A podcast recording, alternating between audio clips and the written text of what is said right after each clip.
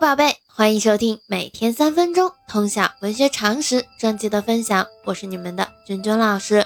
那在昨天的介绍当中呢，君君老师向大家介绍了明代的文学家袁宏道。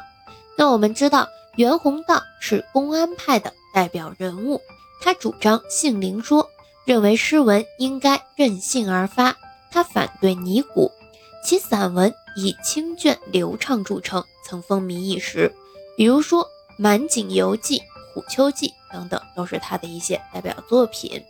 那我们今天呢，要向大家介绍的是明代杰出的通俗文学作家冯梦龙。那我们现在就开始今天的分享吧。冯梦龙，字游龙，子游等，号龙子游，部曲散人，莫憨子，莫憨斋主人，苏州府常州县。也就是今天的江苏省苏州市人，明代文学家、思想家、戏曲家。他与兄冯梦贵、弟冯梦熊并称为“吴下三冯”。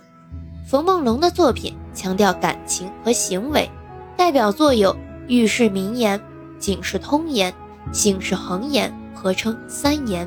与林萌初所著的《初刻拍案惊奇》《二刻拍案惊奇》合称为三言二拍。这是我们一个文学常识，同学们一定要知道。冯梦龙以其对通俗文学的创作、搜集、整理、编辑，为中国文学做出了独异的贡献。在思想上呢，他受李卓吾，也就是李治的影响，敢于冲破传统的观念。在文学上，他重视通俗文学所含蕴的真挚情感与巨大的教化作用。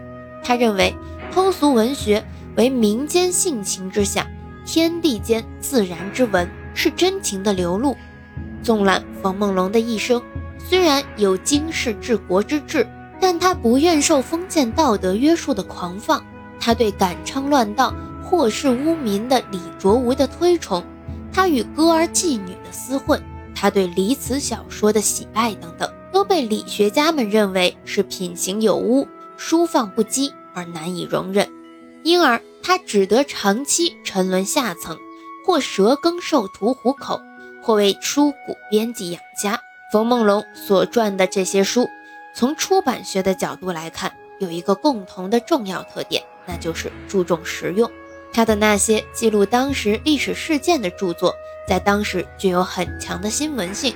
他的那些解说经书的辅导教材，受到习科举的士子们的欢迎。他的那些供市井戏民阅读的拟话本、长篇说部、小说类说，以及剧本民歌、笑话等等，都有更大的读者群，为书商带来了巨大的利润。这都使得冯梦龙的编辑工作具有一定的近代市场经济下的出版业的特色。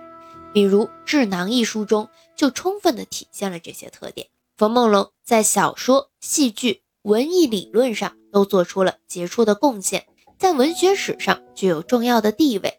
他除了写诗文，主要精力在于写历史小说和言情小说。他自己的诗集今已不存，但是由他编撰的三十种著作得以传世，为中国文化宝库留下了一批不朽的珍宝。其中，除了世人皆知的三言之外，还有《新列国志》《增补三岁平妖传》《古今列女演义》《广孝府》《智囊》《古今坛盖》《太平广记钞》《秦史》《莫憨斋定本传奇》，以及许多解经、记史、采风、修志的著作。而其中以选编三言的影响最大最广。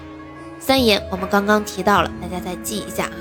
喻世名言、警世通言、醒世恒言，是这三者的合称。喻世名言初刻时名为《全相古今小说》，后来为了合三言之意，改为喻世名言。他编选的三言代表了明代拟话本的成就，是中国古代白话短篇小说的宝库。那咱们今天的分享就到这里，喜欢咱们节目的可以长期关注我的喜马拉雅号，也可以把咱们的节目分享到朋友圈，让更多的宝贝也能收听文学常识。我们明天见。